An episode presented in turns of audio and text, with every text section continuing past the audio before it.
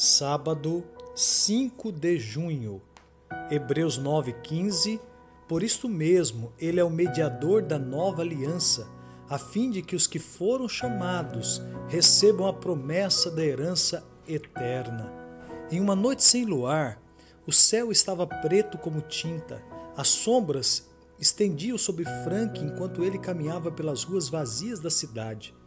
Depois de um tempo, ele ouviu passos atrás dele. Alguém o seguia na escuridão. Então a pessoa o alcançou e disse: Você é Frank, o impressor? Sim, sou eu. Você me conhece?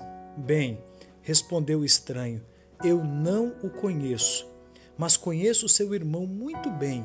E mesmo na escuridão, o seu jeito, seu modo de caminhar, a sua aparência, tudo me fez lembrar tanto ele que eu simplesmente presumi que você fosse irmão dele, porque ele me disse que tinha um irmão. Essa história revela uma verdade poderosa a respeito do serviço do santuário israelita. De acordo com a Bíblia, ele era apenas uma sombra, uma figura, uma imagem do verdadeiro santuário.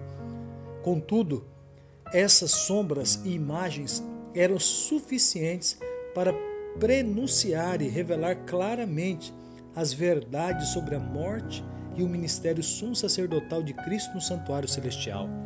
Nesta semana, entenderemos por que Deus desejava que os israelitas construíssem um santuário.